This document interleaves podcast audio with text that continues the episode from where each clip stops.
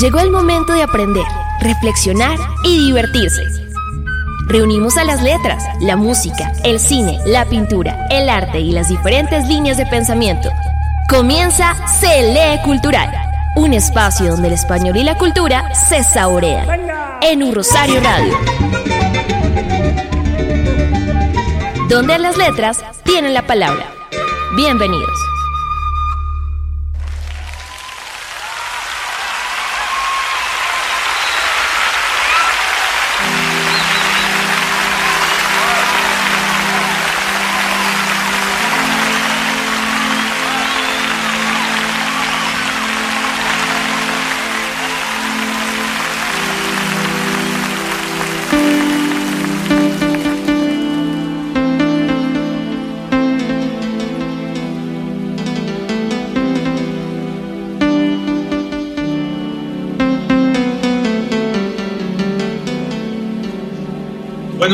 Buenas tardes y buenas noches a los ciberoyentes de Bogotá, Colombia y el mundo. Esto es el Cultural, el programa del Centro de Lectura y Escritura en Español de la Universidad del Rosario. El día de hoy vamos a hablar de un escritor que ha irreverente, que ha movido en cierta forma las letras colombianas, es el señor Fernando Vallejo. Mientras escuchamos a otro cantante irreverente que en cierta medida fue distinto a los de su generación por sus formas de hacer música y estamos hablando del señor Leonard Cohen. Profesora Lucelena, ¿qué nos trae para el día de hoy? Cordial saludo Diego y a los ciberoyentes, a la profesora Liana, al profesor Sebastián Cobos y al profesor Rodrigo Huertas.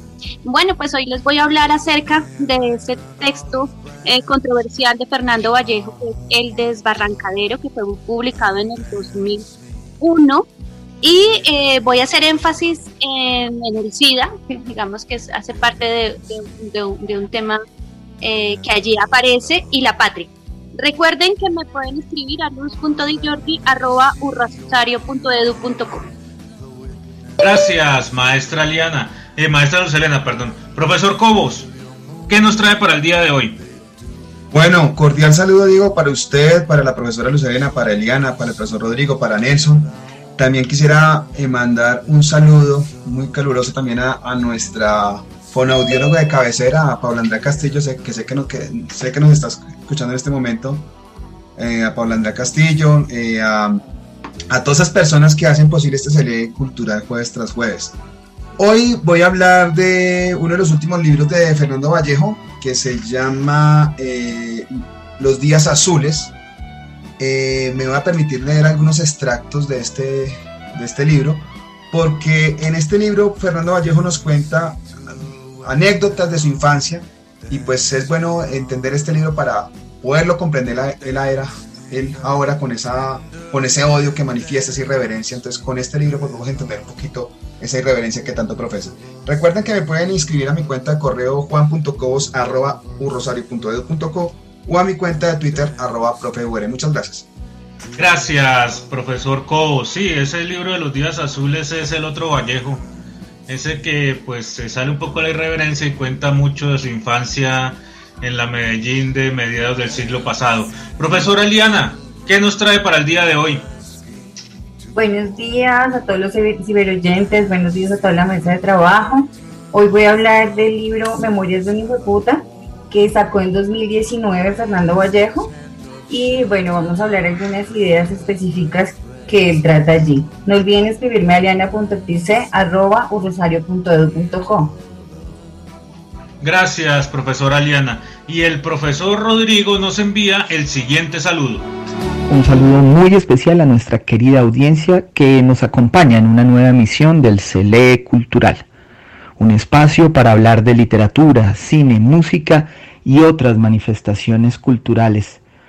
Hoy hablaré de un ensayo publicado en 2007 del escritor antioqueño Fernando Vallejo y del discurso que pronunció en la Feria Internacional del Libro de Bogotá en 2016. Soy José Rodrigo Huertas y me pueden escribir a jose.huertas.edu.co para compartir sus opiniones sobre nuestro programa. Recuerden que a través de la aplicación Casa UR pueden agendar su cita diferenciada voluntaria con el Centro de Lectura y Escritura en Español. Bienvenidos. Gracias, maestro Rodrigo. Entonces hoy vamos a tener eh, un variado menú de Vallejo, desde pues los libros de su infancia, pasando por su último libro, mirando los ensayos que escribió, eh, mirando esto del desbarrancadero, que es un libro en sí que vamos a ver si yo tuve oportunidad de entrevistarlo con respecto al libro El desbarrancadero, a ver si nuestras lecturas coinciden con lo que él me dijo a mí hace unos 15 años con respecto a ese libro y espero que este programa sea de su agrado. Eh, también espero que las personas que no sean muy devotas o que no les guste Fernando Vallejo, pues no nos abandonen en el programa para que vean que pues no solamente hay que tener en cuenta lo que es la persona, sino también en realidad lo que significa su obra. Recuerden que en la dirección general está el señor Sebastián Ríos, y en el Control Master, como siempre, nuestro amigo el señor Nelson Duarte. Y continuemos escuchando a Leonard Cohen.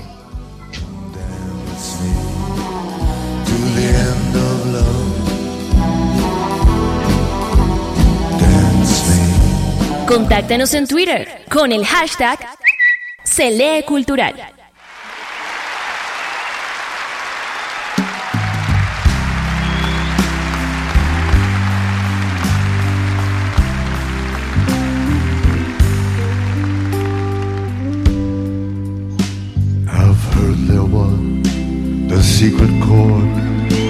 Bueno, y volvemos a Cele Cultural. Como ya les dije, estamos escuchando a Leonard Cohen. En este momento está Aleluya, es una canción que pues es muy frecuente en películas y demás. Es una canción que tiene un significado muy fuerte en cuanto a las creencias religiosas y en cuanto a buscar un mejor futuro. Y vamos a empezar con la profesora Eliana, maestra, su primera intervención. Gracias, profesor Diego. Bueno, este libro, como lo dije al inicio, eh, salió en 2019, es el la, más reciente publicación del autor Fernando Vallejo, eh, y es una novela, pero uno la lee y parece un relato autobiográfico, ¿no? Porque ahí está pintado Vallejo, irreverente, escandaloso, eh, sin azúcar, dice las cosas, ácido, mm, es insultante, crítico de la iglesia, bueno todo esto está ahí reflejado, crítico de las instituciones del Estado. Y pues desde el título eh, podemos, pues el, lector se puede escandalizar, ¿no? Porque pues además de, tener en el título encerrado todo lo que, lo que acabo de decir de lo que es Fernando Vallejo, pues bueno, él también sabe, sabemos todos que lo dice de una manera jocosa, critica de una manera divertida, hay humor allí, y esta novela no se sale de eso, ¿no?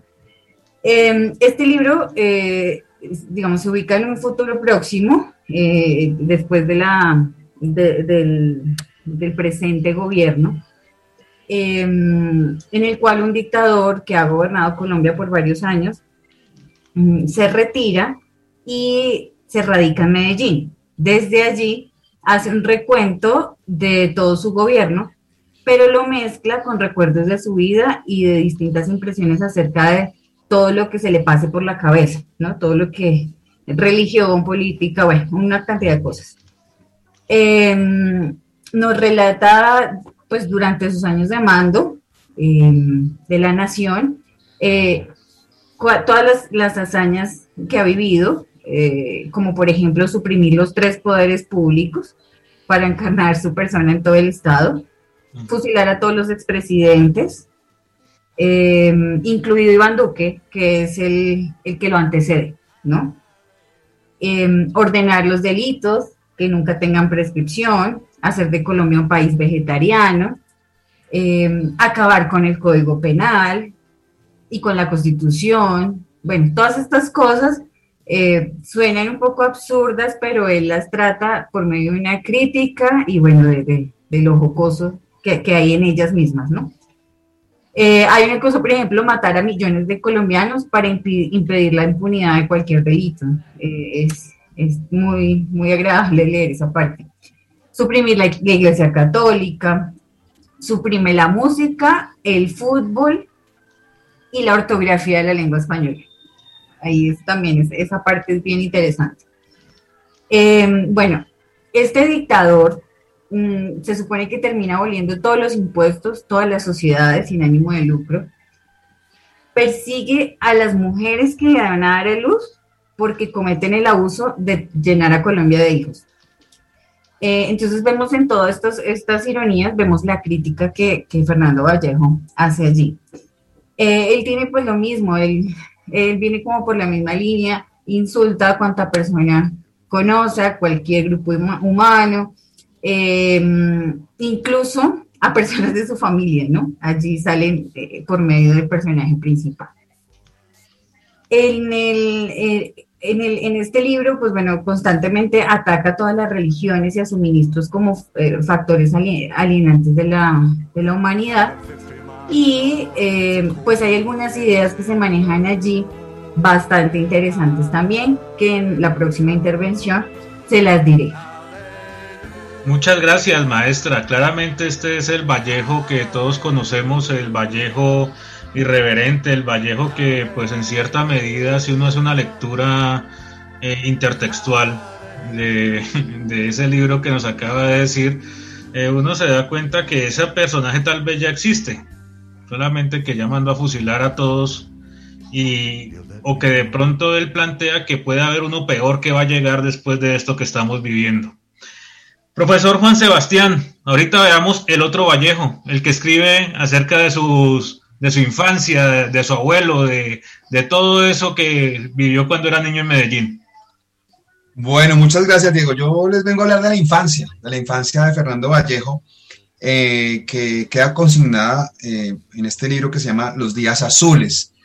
Eh, en este libro, pues Vallejo narra toda esa infancia maravillosa que vivió en Medellín, eh, en las fincas. Acá me doy cuenta que Vallejo fue hijo de, un político, de su papá era abogado, era una familia, pues dijéramos, prestante de, esa aristocracia, de esa godarria que llamáramos de, antioqueña. Era, era su familia, era conservadora. Eh, por esa razón, pues vivió una infancia llena de, de educación cristiana, de alguna forma católica, hipercatólica, que lo afectó, pues como podemos ver más adelante.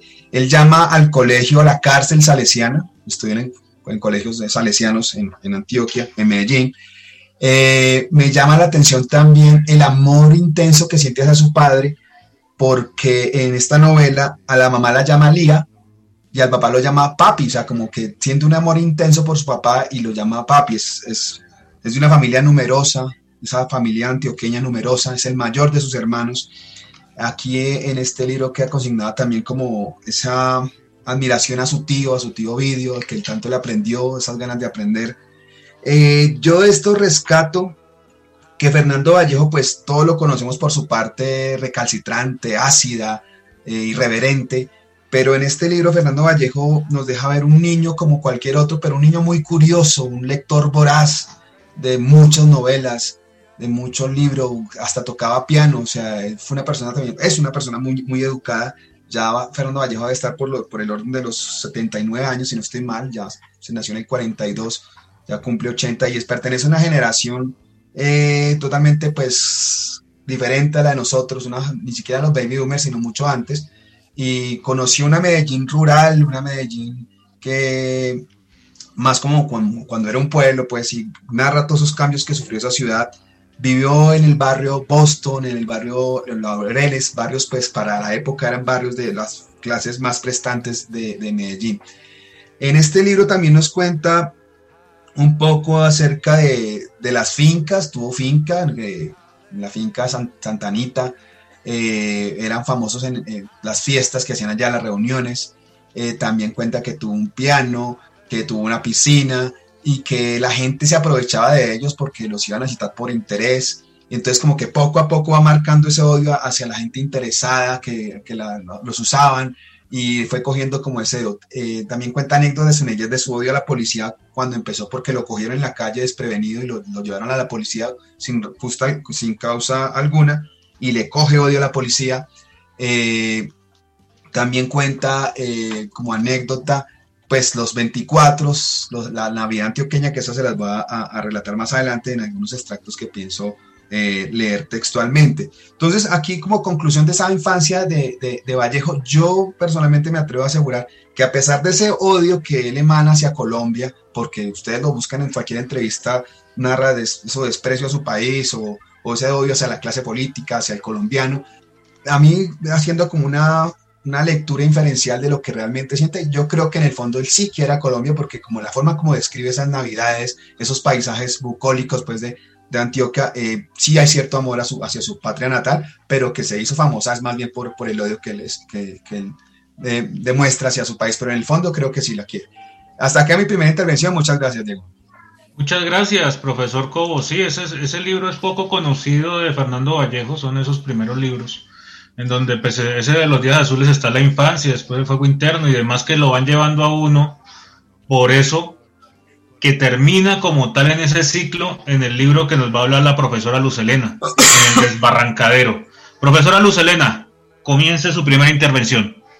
Gracias, Diego. Bueno, el desbarrancadero fue publicada en el 2001 y esta obra obtuvo el premio Rómulo Gallego en el 2003 en, este, en esta narración, en esta novela, Vallejo narra la agonía y el sufrimiento de su hermano enfermo de SIDA.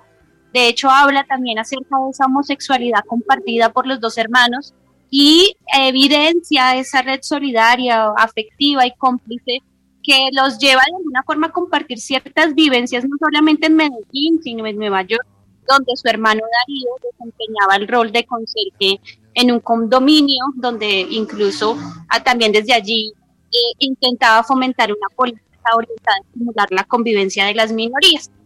Yo quisiera relatar o mostrar algunos apartados eh, de ese amor y de ese afecto en esta primera intervención eh, que él tenía por su hermano. Y aquí me permito leer una parte de ese, de texto. Corrí a su cuarto y no estaba. Lo encontré abajo en el jardín, bajo el sol mañanero, hojeando un viejo álbum de fotos marchitas fotos, descoloridas fotos de lo que un día fuimos en el amanecer del mundo, de papi, de Silvio, de Mario, de Iván, de Elenita, el abuelo, la abuela, pero nunca más. ¿Le estás pasando revista al cementerio?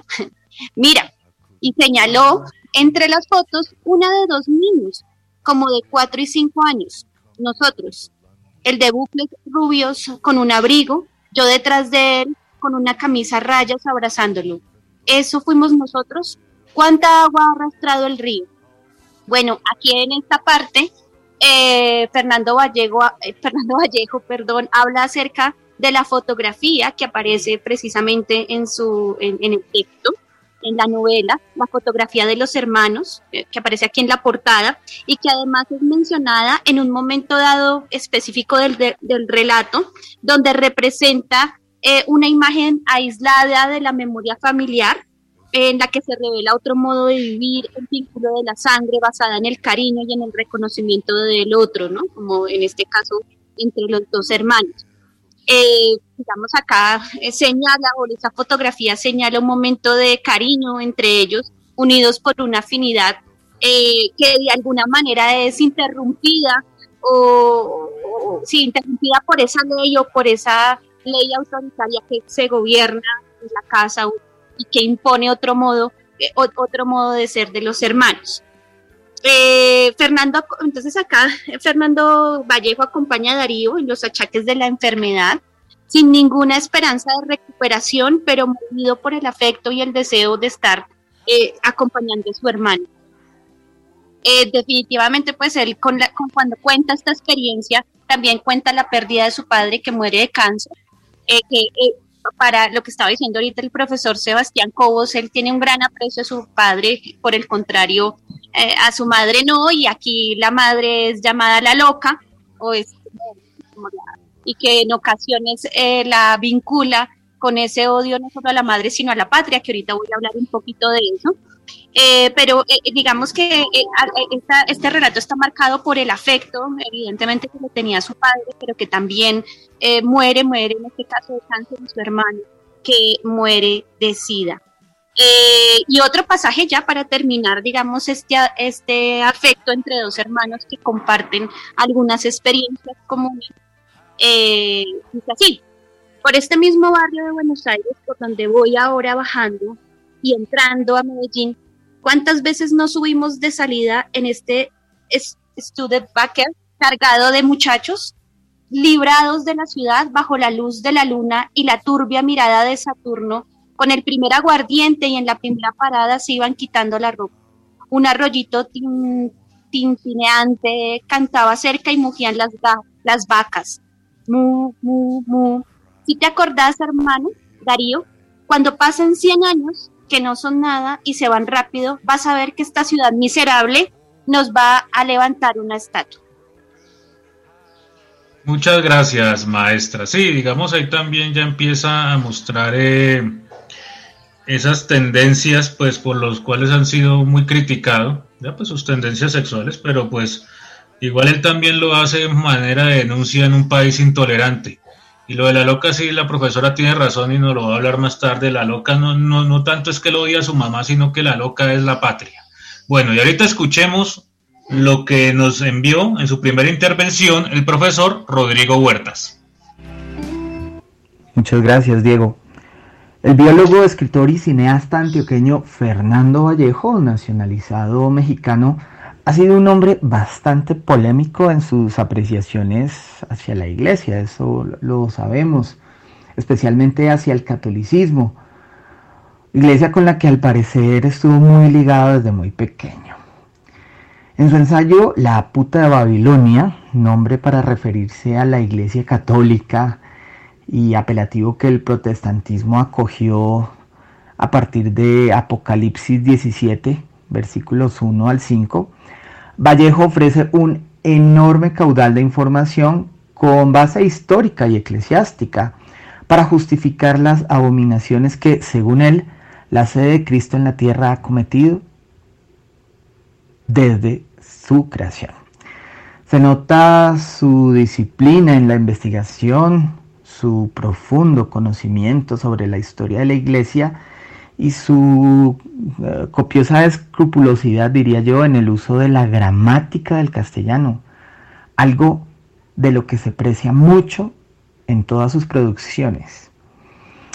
Su ensayo comienza con más de medio centenar de apelativos nada cariñosos ni considerados con la Iglesia Católica, a la que llama, entre otros calificativos, la santurrona, la inquisidora, la torturadora, la falsificadora, la asesina, la impostora, la embaucadora, la difamadora, la represora, la fisgona, la hipócrita, la parásita, la zángana, la antisemita, la esclavista, la homofóbica, la misógina, la carnívora y la carnicera, entre otros adjetivos. Este ensayo fue escrito sin la división de títulos o capítulos, por lo que parece más un anecdotario de lo que papas, obispos y curas hicieron para justificar que la Roma, donde se estableció la sede de la Iglesia de Cristo, mereciera el apelativo de la gran ramera de Babilonia. Más adelante les contaré cómo Vallejo aborda lo que él llama el sinsentido de nombrar a Pedro la piedra angular de la iglesia. Muchas gracias. Muchas gracias, profesor Rodrigo.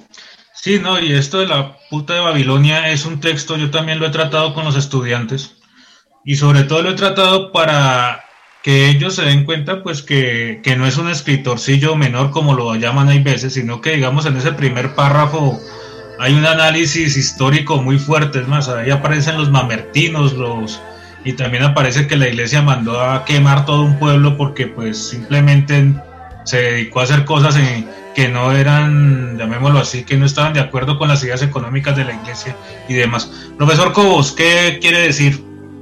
Bueno, sí, cuando escuchamos eh, a Fernando Vallejo, que usted muy bien lo, lo, lo, mencionó al principio, digo que hay gente como que de entrada no, no le cuadra, no le gusta, porque el tipo pues a veces es muy directo y a veces ese, ese, ese ácido pues puede ser mal tomado, ¿no? Pero yo quiero volver al, al, Vallejo Niño, a Fernando Vallejo Niño, y hay que hablar pues cosas positivas de él. Y yo lo positivo que rescato de ese Vallejo niño eh, es lo que mencioné anteriormente, esa voracidad de lectura. Es un tipo buen lector y eso se los menciono a, mis estudiantes también, que un buen escritor, ante todo, es un buen lector. Eso sí creo que no tiene discusión. Un buen escritor es ante todo un buen lector. Y voy a leerme, eh, voy a permitir leerme un apartado de esto, de ese Vallejo Niño. Maestro, bueno, el profesor Cobos tuvo algún problema, creo que se cortó. Eh, maestro, ¿sigue ahí, profesor Cobos? Bueno, creo que se fue el profesor Cobos. Esperemos que en la, segunda intervención eh, nos pueda leer. Continuemos con el programa.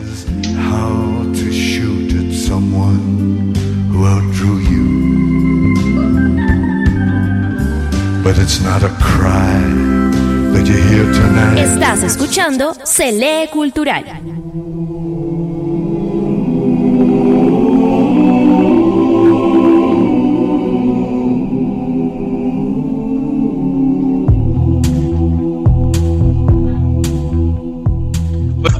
Escuchando esta otra canción de Leonard Cohen que nos invita a la oscuridad.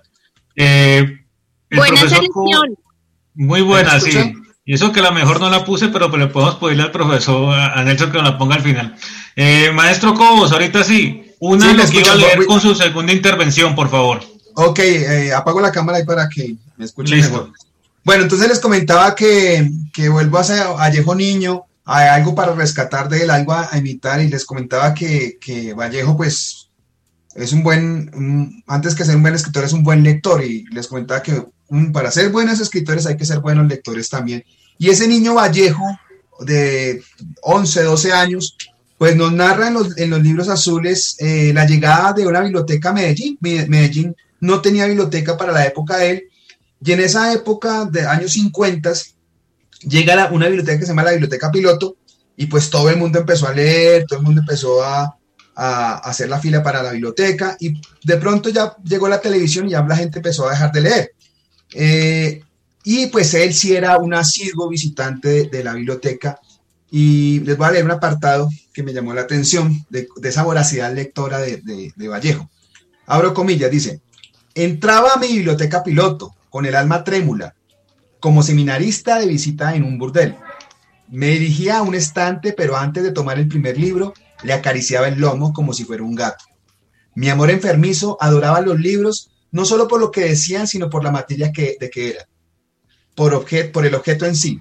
Era un amor absoluto por los dos costados de la carne y el espíritu, como quien dice la total perdición. ¿Cuántos libros propios tuve jamás? Permití que nadie les pusiera un dedo encima. Intocados, intocables, eran mis amantes oficiales. Los de la biblioteca los tomaba con un amor pasajero, como amantes de ocasión. Con eso de que iban de mano en mano. Cuando compraba un libro en la librería, corría a casa temeroso de tropezarme con algún conocido que lo quisiera ojear. Si tal horror ocurría en el como de la desesperación en mi cuarto, me daba a revisarlo frenético hoja por hoja, como un marido celoso, buscando con una lupa las huellas que le hubieran dejado. Los libros, pasión de mi vida, se me han convertido en el drama de hotel. El amor excluyente acaba lo general así, unos celos rabiosos. Al fin de cuentas, robar libros no es robar, ¿No ven que son cultura? Es como robarle un cuadro o un piano o un camión para cargarlos. La Organización Internacional Caritativa no fue más allá de su antioqueño experimento piloto. Bueno, aquí vemos este Vallejo ávido lector, voraz lector de novelas. Eh, dicen que lo primero que empezó a leer fue como esas novelas de piratas. Eh, y luego fue a los, los dramas griegos y, mucha literatura de, todos los tipos de Yo Vallejo. Eh, ya para terminar esta intervención, voy a, contar una anécdota que él cuenta de, niño, eh, sobre todo esa Antioquia que, él dice odiar, pero que yo sé que en el fondo quiere, y sobre todo esa Navidad que él recuerda. Me permito leer este apartado. Dice, el 24, Antioquia parece un bombardeo, se quema en fuegos de artificio porque nace el niño Dios. Los polvoreros de mi tierra, que no ha aprendido con el gran rey Luis de Francia, tienen un repertorio limitado de recetas. He aquí que yacen papeletas, tacos, totes, chorrillos, buscaniguas, luces de bengala, pilas y voladores, papeletas triangulares y tacos cilíndricos. Se limitan a estallar. De cuando en cuando le vuelan dos o tres dedos a una mano un niño, o un oído o un ojo poco más, como los totes y los eh, chorrillos, los buscaniguas, quemapiés. El resto son luces de colores, voladores como su nombre lo indica. Vuelan, se van al cielo penetrando en la oscuridad con un chorro de luz. Al final, para terminar su exhibición, hacen pum. Si el volador se banía y no vuela, hay riesgo de que le hagan pum en un ojo o que le quemen un pie y nada más. Nosotros, como todos los niños, fuimos polvoreros, hacíamos papeletas durante los días y días, y por gruesas y gruesas y gruesas por el 24. Así diciembre se volvió un peligro. Estaba uno tranquilo en casa haciendo globos o papeletas, cuando el súbito más cerca o más lejos sin avisar le, le oían la gran espacio. Bueno, ahí cuenta más o menos cómo la pólvora fue característica de esas navidades en, Antioquia, en Medellín, y cuenta también cómo la fabricaban globos de, de, 16 pliegos y lo que, lo que él empezó a contar con los globos es que él perseguía globos, los miraba al aire y cuando caían al suelo, pues lo más satisfactorio para un niño de la época de él era perseguir un globo y lograr atraparlo. Pero cuando lo atrapaban, los otros niños se le venían encima y los cogían a piedra. Y él, cuenta una anécdota que, lo, que lo, lo apedrearon, él dice que lo lapidaron por coger un globo y que tuvo grandes heridas y desde ahí como que le cogió un odio a esos niños que los llama chinches y ahí empieza como a, verse ese, Fernando Vallejo fastidioso del otro, como que de esa raza de chinches que llama él, de esos niños de su época, que eran unos niños pues abusivos de eh, maltratadores y por ahí, por ahí se va como desgarrando ese odio hacia, hacia la humanidad, ¿no? Eso quería comentarles en esta segunda intervención. Gracias, Diego. Muchas gracias, maestro. Sí, también evocando un poco esa cultura de la felicidad violenta que pues él también llama y aparece mucho en sus obras, sobre todo cuando narra sus vivencias en Medellín. Maestra Eliana, su segunda intervención, por favor. Bueno, eh, este libro a mí me, gusta mucho porque desde las situaciones o las, eh, las escenas que presenta, eh, de por sí la escena es una crítica, ¿no? Entonces, eh, como les decía al principio, eh, eh, se, plantea en un futuro próximo, pero es un, futuro bastante bizarro, pues porque se supone que derrocó al presidente Iván Duque con ayuda de militares. mandó a fusilar a César Gaviria, Andrés Pastrana, Álvaro Uribe y Juan Manuel Santos. masacró a los congresistas con tarjetas del ejército que apuntó contra el Capitolio Nacional y tomó venganza contra políticos, empresarios, sacerdotes y otras figuras de la realidad colombiana.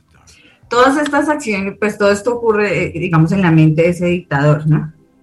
Y eh, Vallejo, pues por medio de estas, de estas acciones o de estas escenas, pues empieza su crítica. Y hay ideas allí muy, muy controversiales y muy interesantes, como por ejemplo, que... Eh, la democracia es el pernicioso sistema electoral de unos corruptos que van tras el botín del poder, pero que le permite por lo menos al ciudadano escoger entre lo malo y lo peor. Esa es una de las ideas que él maneja allí.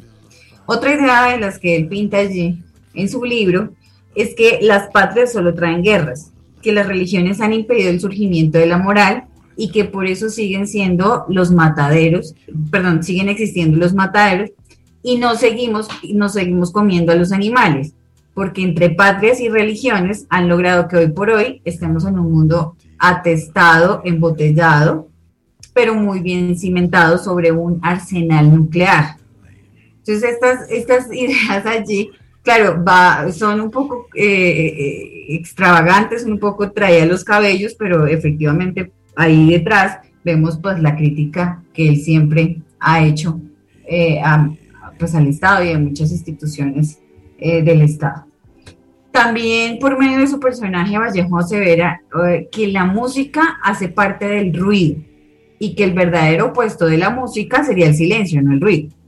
Y eh, de allí en su, en su ficción, en su personaje ficticio, lo que hace es que prohíbe la música, determina que en Colombia no va a existir música. También señala que de nada sirve la costumbre de las madres colombianas encomendar a sus hijas a la Virgen, pues igual a estas hijas las van a asaltar. Y así resultaría entonces más eficaz conseguirles un guardaespaldas que encomendarlas a la Virgen. Bueno, todas estas, eh, digamos como estas, estas ideas que, allí Vallejo nos presenta, pues eh, evidentemente muestran esa, esa crítica desde la ironía, desde la locura, porque además este, se supone que este dictador y memorialista es, es loco, ¿no? Se supone que él se enloqueció, pero pues digamos que eh, eso lo sabemos hasta el final. Mm, hay otra, otra, otra idea eh, o, algo que, objetan normalmente, he visto varios comentarios sobre el libro y se objeta normalmente, y es que em, se supone que el, narrador allí salva a Colombia de sí mismo. Entonces lo que hace para salvarla es pues, instalar la, la dictadura. Y él dice que solamente de esa manera se implanta el orden y el país comienza a funcionar. Pero entonces lo que dicen es que eh, Vallejo sigue cayendo en la misma trampa que han caído otros pensadores latinoamericanos, eh, que es creer que el caudillo, eh, que contar con el caudillo apropiado en el poder es el acto que organizará el país, ¿no? Entonces, esa es una crítica que hacen constantemente de este tipo de ideas. Bueno, más adelante sigo con otras ideas bien interesantes del libro. Gracias, maestra Luz Elena. Bueno, aunque en realidad de pronto no es que el caudillo indicado sea, sino que ese caudillo que los mató a todos eh, es una cuestión sumaria, es el resumen, no son todos unidos en uno solo, porque pues ahí eh, todas esas cosas que supuestamente hizo el caudillo o la persona esta que llegó y derrocó a Uribe, si uno se pone a mirar es lo que ha venido ocurriendo en todos esos gobiernos que él nombra ahí, solamente que los une en uno solo. Escuchemos la intervención de la profesora Lucerena, maestra. Bueno, eh, ya ahorita quisiera conversar acerca de la mención que hace Fernando Vallejo acerca del SIDA. Eh, el desbarrancadero consiste pues en el relato de una enfermedad. El SIDA, y, aquí siempre hago referencia y cito hasta la saciedad un texto bellísimo de Susan Sontag que se llama La enfermedad y sus metáforas. Acá la, la traigo a colación para entender de alguna manera eh, el papel que cumple esta, digamos, esta, esta construcción también fantasiosa y metafórica que hace Fernando Vallejo acerca de esta enfermedad. El SIDA, según Susan Sontag, es, como ella señala, en cuanto a su genealogía, se le aplica una doble metáfora, ¿no? Digamos, ella en ese texto habla que se han aplicado una serie de metáforas a la tuberculosis, al cáncer y evidentemente pues al SIDA. Y, aquí en SIDA ah, le aplica una doble metáfora que comparte con el cáncer eh, esta metáfora de la invasión, en tanto que micro, en microprocesos. En cuanto a la forma de transmisión, comparte con la sífilis, la sífilis la antigua metáfora de contaminación o polución, en este caso derivados sanguíneos, fluidos corporales y personas de personas infectadas. Eh, según Sontag, eh, alrededor de las metáforas, eh, tener SIDA equivale a confirmar la pertenencia a un grupo de riesgo o a una comunidad de parias. Y es ahí donde para Fernando Vallejo, y ahí cierro esa cita un poco como ese vínculo con Susan Sontag, para Fernando Vallejo la identificación del enfermo como un paria da, le da pie a, lo largo de la novela a burlarse, a burlarse de alguna forma de ese lenguaje científico que excluye, ¿no? Digamos, las metáforas eh, que hacen referencia a las enfermedades eh, a veces pesan más que la misma enfermedad en tanto que generan exclusión. Entonces, de alguna manera, Vallejo en ese texto se burla de ese, de ese lenguaje científico, incluso social, que se le ha, que se le ha hecho a la misma enfermedad. Eh, el SIDA no solo se convierte en este caso en la enfermedad, en, la enfermedad que le quita el narrador a su querido hermano, digamos acá, sino que constituye también una metáfora de, vida, de la vida y de lo social, ¿no? Aquí también. Y acá la pregunta es, eh, ¿cómo Vallejo, o, a través de la novela, cómo le va, de qué manera le vacía ese sentido, ¿no? ¿Cómo vaciar el, de la enfermedad ese, ese sentido metafórico que se le ha adjudicado? Quitarle esas metáforas y construcciones eh, simbólicas que no hacen más que excluir de nuevo y mandar al, lugar de los, al lugar de los infiernos al enfermo.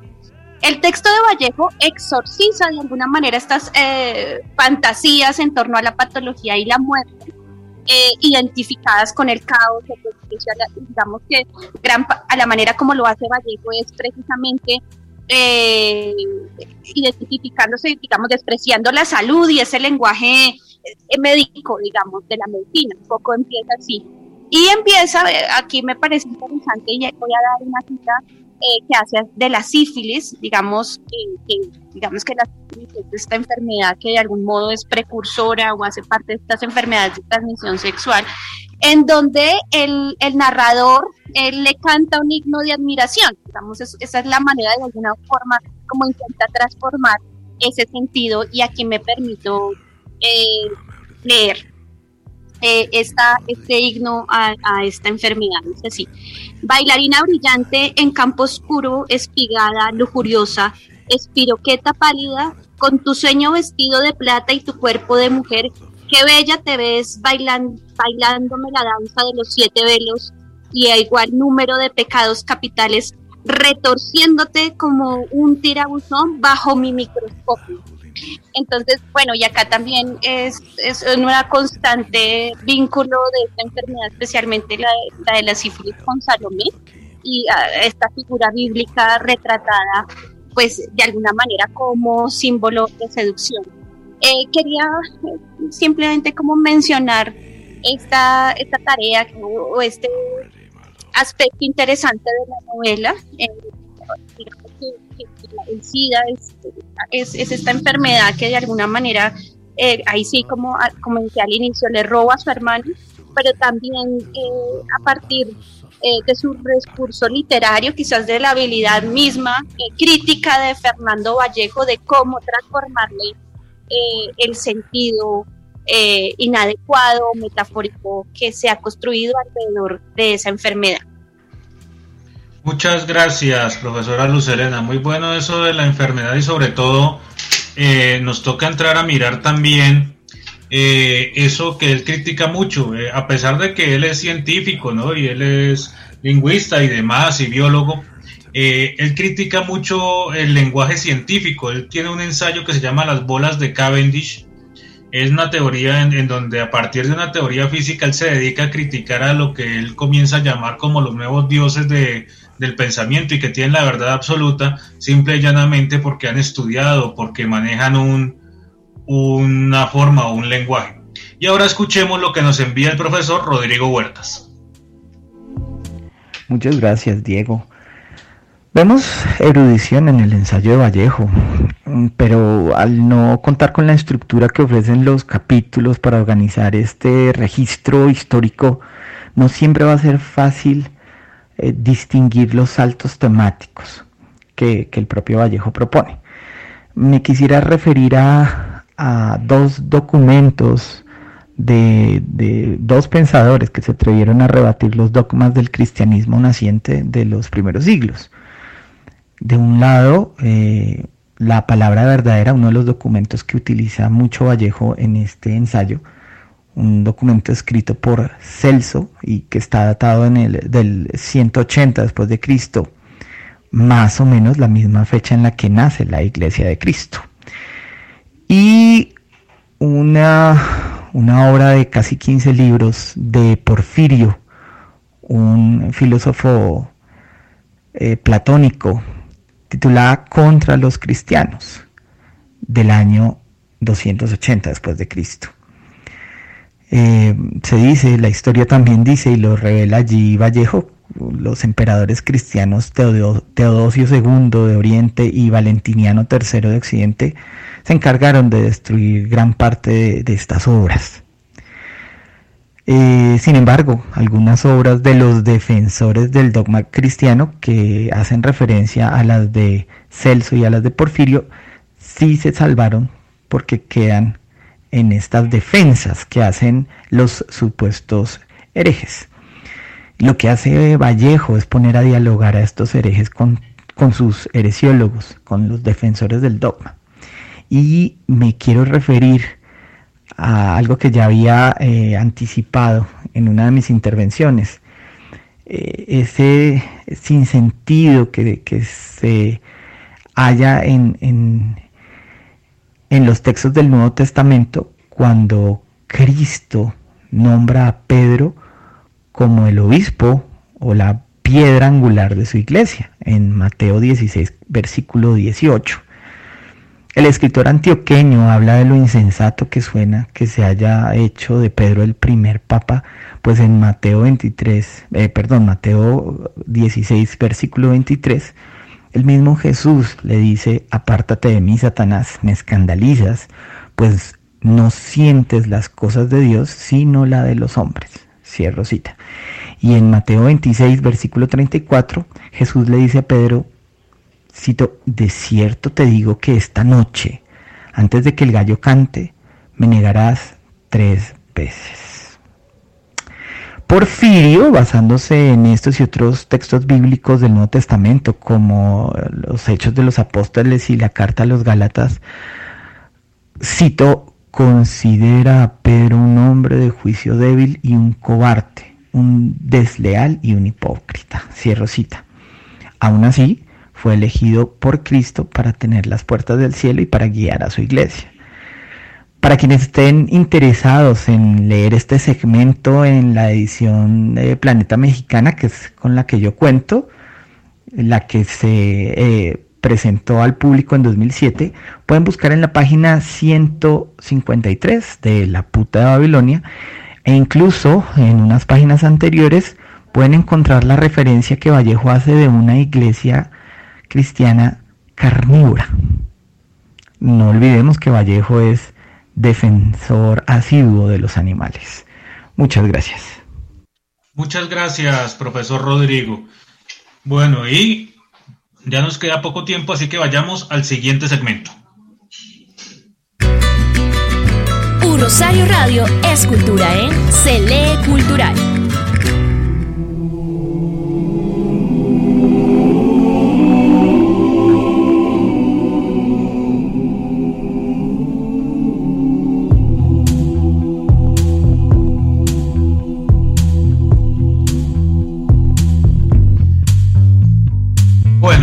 Regresando a Celede Cultural, vamos a escuchar la tercera intervención del profesor Cobos, maestro.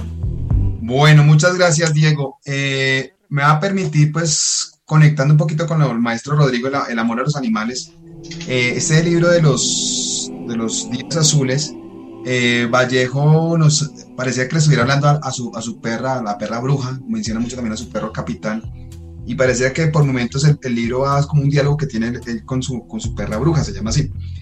Y volviéndose eh, Fernando Vallejo, eh, infante, adolescente, pues cabe mencionar como los héroes que tenía él para esa época. Y me llamó mucho la atención que se refiriera a un periodista en particular, no sé si usted lo conozca, Diego, a este periodista Carlos Arturo Rueda. ¿Sí lo ha escuchado? Sí, sí, sí, lo he escuchado pues yo no sabía que era de admirar, o sea, lo, lo, tomaba como admiración, lo tenía como modelo a seguir. Y voy a leer una parte de, Carlos Arturo Rueda. Dice, era Carlos Arturo Rueda el locutor estrella de la cadena Todelar, el locutor de locutores, campeón de la lengua. Jamás este órgano movedizo que Dios nos dio para distinguirnos de los animales se ha usado con más incontinencia, ni a más velocidad. Abría la boca Carlos Arturo y soltaba un chorro vertiginoso de maravillas, las cosas que yo le oí no tienen nombre y un día las voy a recuperar con un arcófago, el aparato que estoy inventando para recobrar la voz de los antiguos. A ver qué tanto fue lo que dijo el tan mentado Sócrates. Y una vez recuperada su voz, entronizarla como reina y señora del Museo de la Palabra. Porque Carlos Arturo Rueda no era un simple locutor, era un poeta que iba ensartando metáforas con la furia de una máquina Singer, a la velocidad del rayo. Imágenes chocarreras si se quiere usted, inconscientes, desviroladas, pero en un atropello vertiginoso que no le daban a uno tiempo de pensar. Con una metáfora desataba una inundación y con la siguiente la secaba. Veía venir a Ramanollos bajando a toda máquina y lo comparaba con un bólido de fuego que caía provincialmente al Averno a apagar un incendio. Bueno, acá es una parte donde menciona como, como la capacidad que tiene Carlos Arturo Rueda para narrar a, las carreras de ciclismo, ¿no? Y esa habilidad, entonces era uno como de los héroes que tenían en esa época y la gente a la que admiraba. Y termino con una parte ya para terminar esta intervención que la conecto con lo que estamos viendo hoy, con esta reforma tributaria que, que se nos viene encima y, de alguna forma lo, lo, lo conecté haciendo un poco de intertextualidad acá. Este apartado, este párrafo que dice así, todo lo han legislado, todo lo han grabado, todo lo han inmovilizado. No se mueve una hoja de un árbol ni sopla el viento en Colombia sin pagar un impuesto que regule una ley. La ley es para tranquilizarle la conciencia a los del Congreso, que creen que están trabajando. El impuesto es para sostener a algún burócrata que se rasca la panza inflada tras su escritorio mientras con indolencia altanera les impide al árbol y al viento volver a moverse y a soplar. Gracias, Diego. Muchas gracias, profesor Cobos. Profesora Luz Elena, su turno. Gracias, Diego. Bueno, pues quisiera hacer, eh, ¿me escuchan? Sí, sí, sí. ¿sí? Eh, quisiera hacer ahora la relación eh, con, la patria, con la madre, en este caso que, aparece eh, en, también en la novela, ¿no? La, la, madre aquí también se convierte en una metáfora, en la patria, Colombia.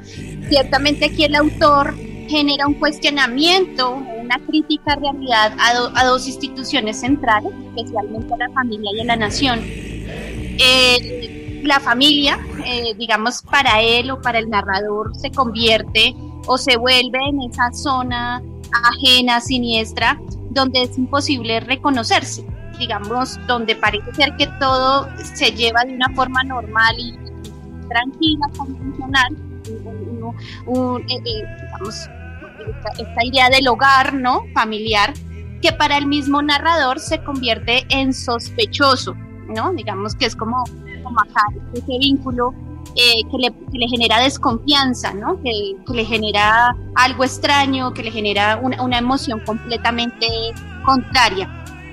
Entonces aquí pues eh, aparece ese vínculo precisamente entre esta experiencia del hogar y la Casa Nacional y, que de alguna manera hace, digamos que, la, vincula precisamente a ese, ese estadio de lo normal que, y, que creo que esa es una palabra interesante que siempre nos debemos cuestionar cada vez que, que nosotros, eh, eh, cada vez que algo se define como normal o como homogéneo y que generalmente las construcciones identitarias nacionales eh, están construidas a raíz de esas ideas de lo homogéneo, de lo normal, pues son, eh, son ideas que siempre deben generar sospecha y eso es lo que me parece interesante en la misma obra de Vallejo, bueno, en este caso en el desbarrancadero, precisamente porque eh, reproduce ese efecto de desconfianza, ¿no? Entonces ahí donde creemos que eh, la, la, la, estabilidad y demás, pues es donde quizás está la enfermedad, ¿no? Y la corrupción o la sospecha.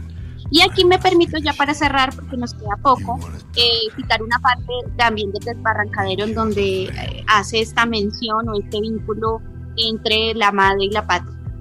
Eh, de preñez en preñez, de parto en parto, poseída por una furia reproductiva que le impelía a amontonar hijos y más hijos en una casa de espacio finito, tratando de ajustar los doce apóstoles, pero sin lograrlo porque también le, le nacían mujeres entre niños y niñas.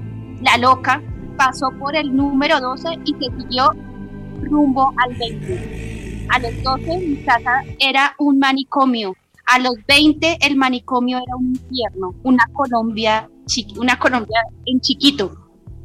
Acabamos por eh, detestarnos todos, por odiarnos fraternalmente los unos a los otros hasta que la vida nos dispersó. un poco acá en esta parte es como como, como esa, esa figura metafórica de esa Colombia chiquita, eh, en donde se convierte en un espacio eh, finito. Quería como compartirles eso, compañero. Muchas, muchas gracias, maestra. Muy interesante. Profesora Eliana, por favor, rápido, que ya no tenemos mucho tiempo. Bueno, rápidamente, pues eh, en este libro, Memorias de un hijo de puta, es un libro que le dispara todo lo que se mueva, como les decía, habla de todo y habla una parte de la pobreza. Y en la, página 66 afirma que en Colombia pagamos los ricos por los pobres y que los estratos 5 y 6 pagan unos, él, lo dice, impúdicos impuestos para que los estratos 1 a 4 no paguen nada. Eh, básicamente asevera que en Colombia los más ricos pagan en impuestos alrededor del 5% de sus ingresos, mientras que un empleado común paga entre el 8 y el 15%, y que en un conjunto un asalariado tributa porcentualmente más que los dueños de las empresas colombianas. En otro apartado, Vallejo se queja de que Colombia, en Colombia los pobres todos lo reciben gratis, desde el agua, la electricidad hasta la educación universitaria y postuniversitaria. Eh, por medio del dictador o de su personaje, presume que en sus fiestas, e, ese es otro tema, ¿no? Eh, el tema del que hablaban los compañeros anteriormente, y eh, el tema de la sexualidad. Entonces el, dictador presume que en sus fiestas se gozan muchachos y niños, de que en una época eh, su límite para tener relaciones sexuales homosexuales era máximo hasta los 17 años, y en otra parte habla de que en una época su rango de parejas homosexuales era de 15 a 16 años. Eh, esta, digamos, todo esto va como en una mezcla, mezcolanza de temas que toca pues tangencialmente unos y otros los profundiza. Em, también habla de una pseudociencia, en la página 74 afirma que el virus del VIH no existe, que el SIDA es explicado por otras razones y que detrás de esta supuesta epidemia lo que hay es un complot de la industria farmacéutica y de ciertos centros científicos internacionales. Entonces tenemos un libro lleno de crítica, pero impresionante, pero pues bajo, bajo esta historia del dictador eh, hay unas, unas, unas cosas extremas de las que uno se ríe, escenas extremas que, que es como, como él ve el futuro de Colombia, bueno, de una manera extrema, ¿no? Ese es el libro. Bueno, hasta ahí dejo la intervención. Muchas gracias, profesora Eliana. Bueno, yo me despido y los voy a dejar con la última intervención del profesor Rodrigo y los esperamos dentro de ocho días. Muchas gracias, Diego. Quiero referirme al discurso que Fernando Vallejo pronunció en la Feria del Libro de Bogotá del año 2016.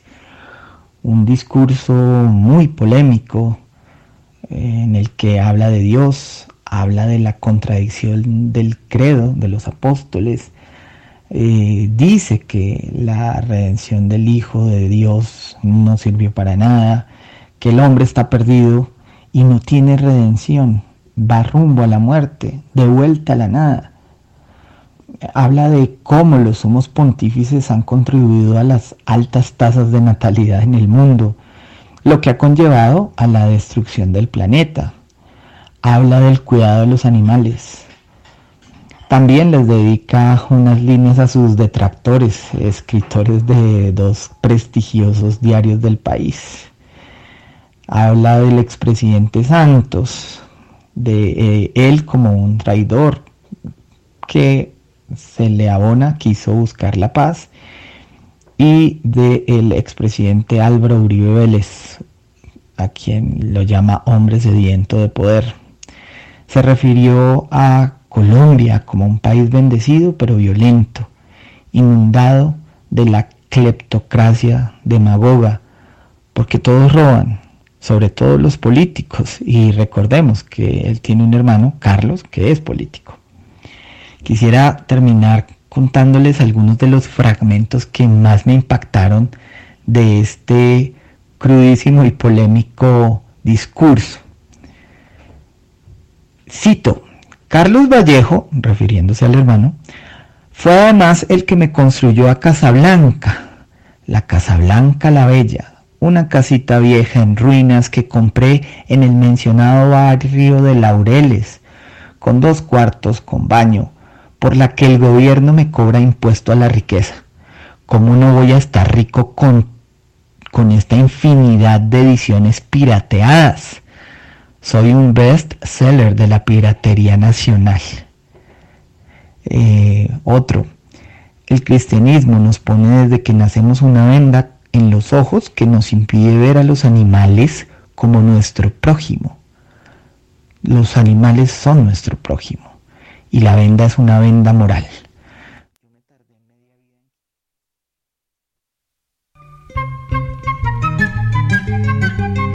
Termina el momento de aprender, reflexionar y divertirse. Reunimos a las letras, la música, el cine, la pintura, el arte y las diferentes líneas de pensamiento. Se lee cultural, un espacio donde el español y la cultura se saborean. ¡Venga! Desde Un Rosario Radio, el programa donde las letras tienen la palabra. Hasta una próxima misión.